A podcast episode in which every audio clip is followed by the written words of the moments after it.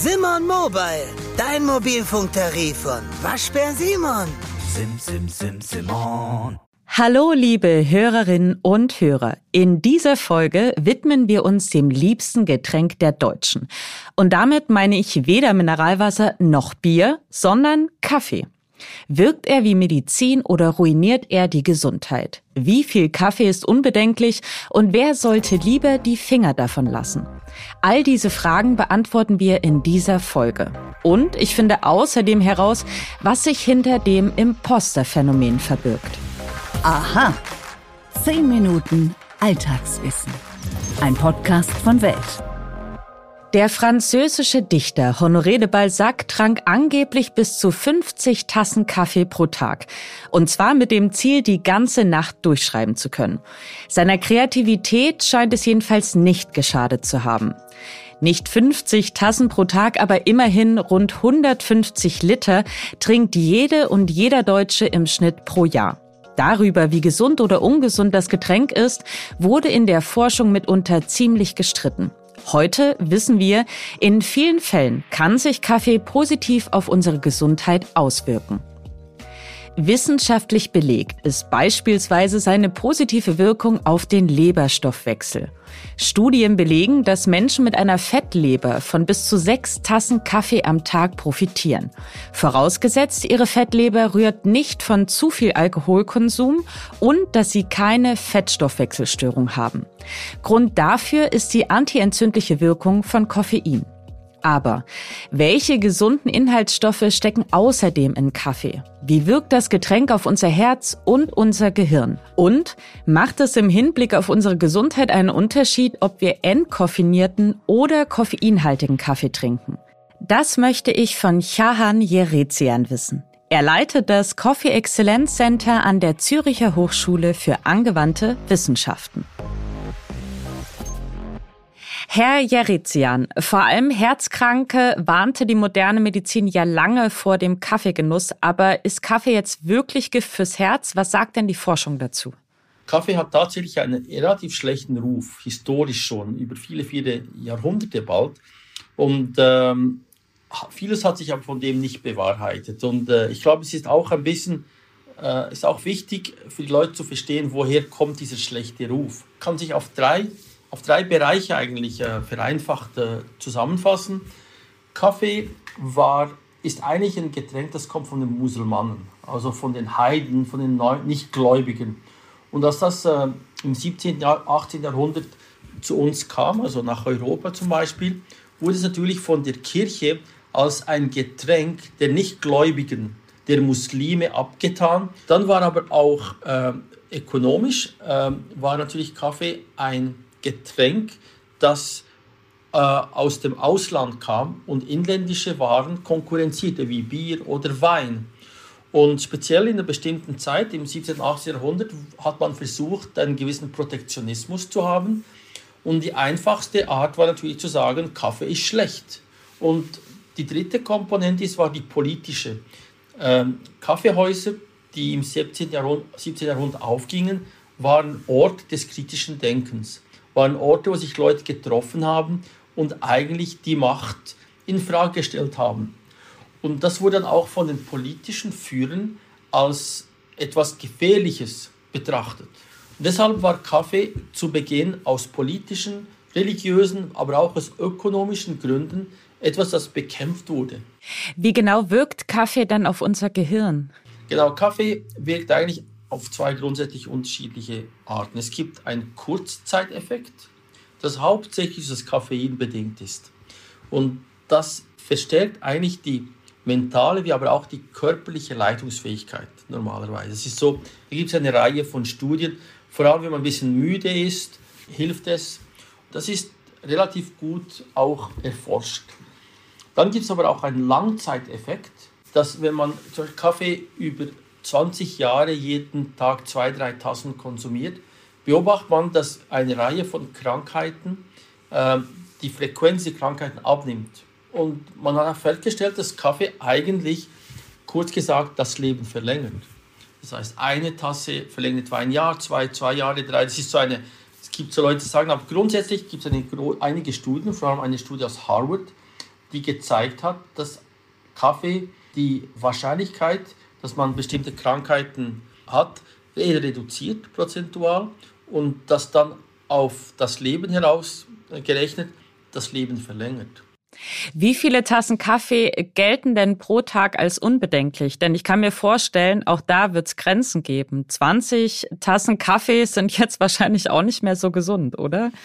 Ja, genau. Da gibt es natürlich nicht so viele äh, Studien über viele, also über 20 Tassen, da gibt es keine Studien. Es gibt eigentlich Studien im Bereich 3, 4, maximal 5, die ein bisschen so die der Konsens, das ist so nicht ganz klar, ist etwa drei bis fünf, maximal fünf, ist, ist sicherlich gesund. Wobei eben jeder Mensch muss das noch für sich selber auch beurteilen, weil das kann von Mensch zu Mensch sehr unterschiedlich sein. Deshalb tendiert man mehr zu sagen, zwei, drei Tassen sind sicher gesund für, für die Mehrzahl der Leute. Aber man kann auch da nicht sagen für alle. Es gibt Leute, die bei einer Tasse schon sehr empfindlich reagieren, nervös werden. Das hat auch mit der Gewohnheit zu tun. Macht es denn im Hinblick auf die Inhaltsstoffe einen Unterschied, ob ich entkoffinierten oder koffeinhaltigen Kaffee trinke? Also wenn man entkoffinierten trinkt, dann hätte man ja eigentlich diesen Kurzzeiteffekt nicht. Das heißt, diese Leistungssteigerung in der kurzen, also in den äh, Leistungssteigerung im Sinn von mental und körperlich. Hingegen die Langzeiteffekte beruhen hauptsächlich auf anderen Verbindungen, die nichts mit dem Koffein zu tun haben und die bleiben dann erhalten. Nur spürt man das im Moment nicht im Körper. Das ist etwas, was sich über die vielen Jahre statistisch, statistisch zeigt. Gibt es denn Menschen, die auf jeden Fall weniger oder im besten Fall auch gar keinen Kaffee trinken sollten? Wahrscheinlich gibt es das.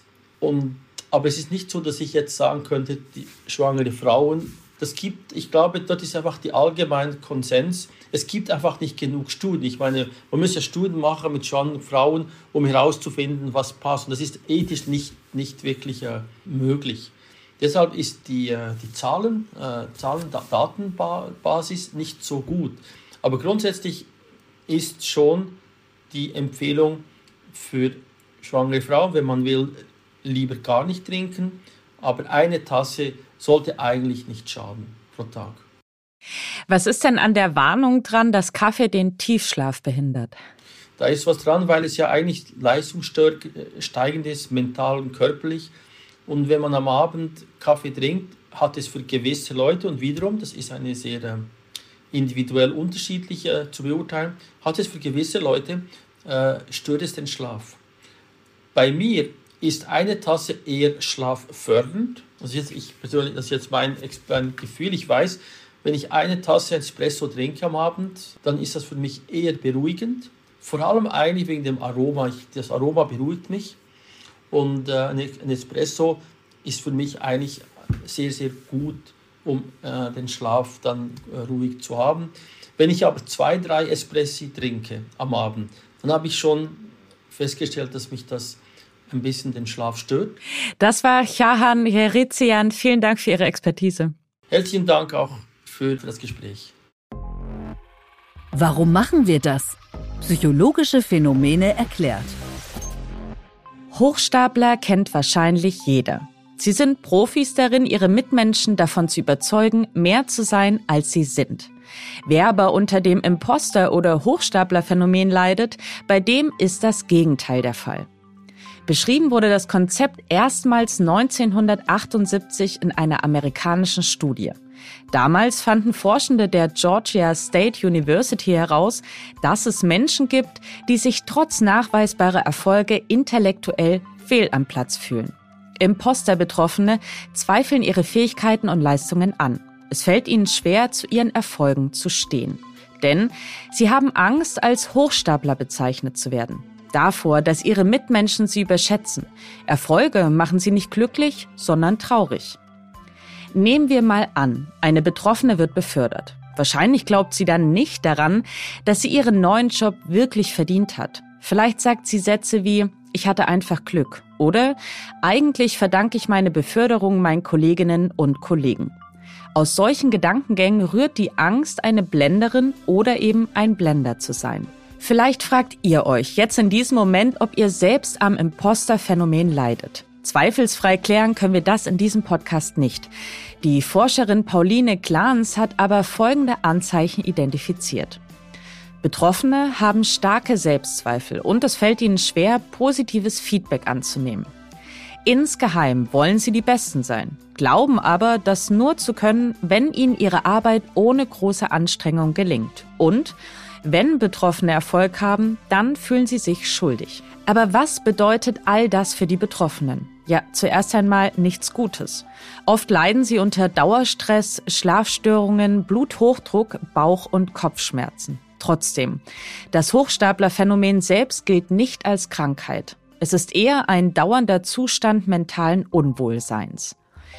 Besonders häufig betroffen sind übrigens Menschen, die etwa aus einem bildungsfernen Haushalt kommen oder erst auf dem zweiten Bildungsweg studieren. Gleichzeitig fördert zu viel elterliches Lob ebenfalls das Hochstaplergefühl. Scheitert nämlich das erwachsene Kind doch einmal, zerbricht das Alleskönner-Weltbild. Wenn euch unser Podcast gefällt, dann abonniert ihn doch am besten gleich auf den Plattformen. So verpasst ihr nämlich auch in Zukunft keine Folge mehr. Bei Spotify und Apple Podcasts könnt ihr uns außerdem eine Bewertung da lassen. Über fünf Sterne freuen wir uns natürlich am meisten. Wenn euch das aber nicht reicht, dann schreibt mir und meinen Kolleginnen doch gerne eine Mail an wissen.welt.de. Und damit wünsche ich euch einen fabelhaften Tag, eure Elisabeth Kraft.